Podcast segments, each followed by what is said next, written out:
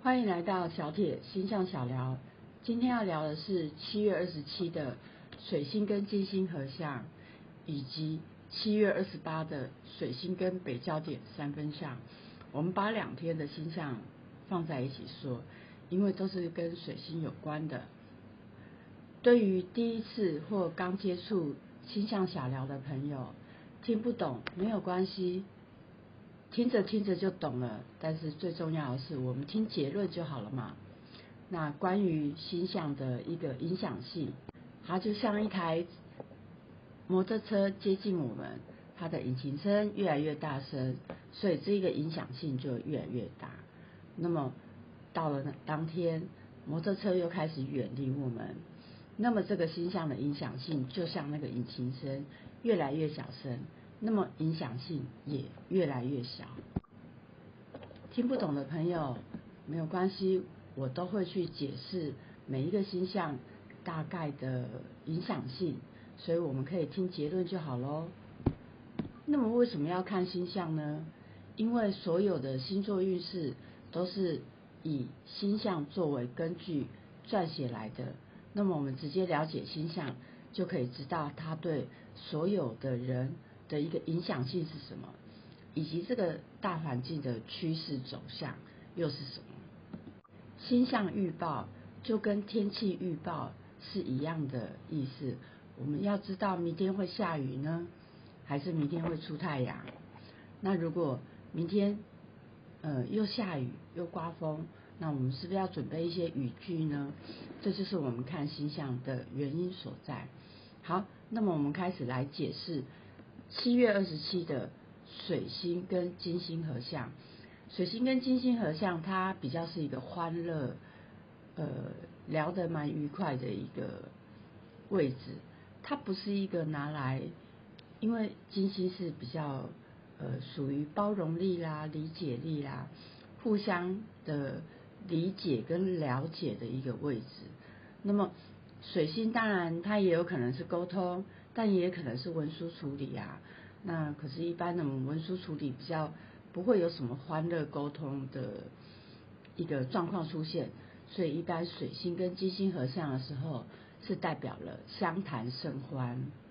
这个时候，我们跟别人聊天，我们是会很无形展现我们的个人吸引力，那么来让我们的言语去达到一定的效果。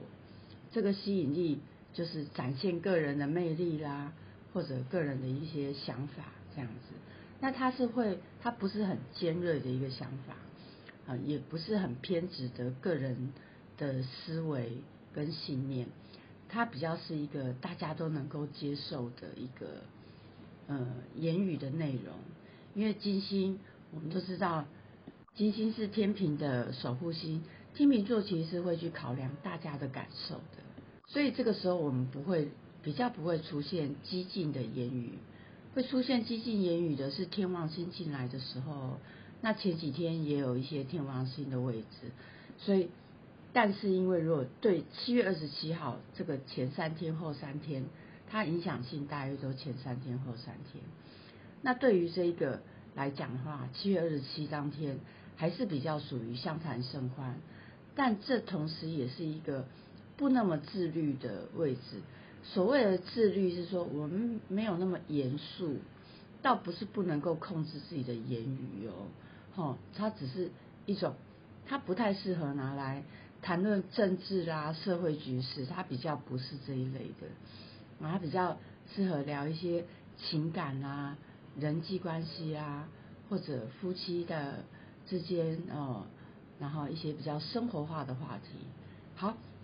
接下来我们看七月二十八的水星跟北焦点三分相。那水星北焦点代表了大环境，三分相是一个好的位置。三分相也就是说，当我们讲出一些点子、想法的时候，这个环境会来帮忙我们完成它，完成我们的点子。那么别人也比较容易支持你的想法跟理念。所以七月二十八也是一个很适合。提出我们的想法的时候，这对于这两天的位置，七月二十七跟二十八，它其实蛮适合演讲的啦，或者像有在做 p a c k a g e 的朋友，真的可以在这两天，因为这两天它影响个别大，前三天后三天，对不对？所以这一个礼拜其实都蛮适合，可以多录一些预备起来的录音，因为我们可能会比较温和，比较柔软，然后我们讲出的话也比较能够赢得呃众人或环境的认同，比较不会别人听了说，嗯，我不认同你的话。那我们做这一个，不管是演讲的人，或者做 podcast 的朋友，我们当然也希望能够跟我们的听众有所共鸣。所以这两天的前三天后三天，我想都是非常适合的这个创作的时期。而且水星跟金象，水星跟金星的合相，也就是七月二十七的这个位置，它更是代表了我们的创造力会被提升。好。我们今天的星象小聊就聊到这里，希望我的分析或者分享能够对你有一些参考以及启发。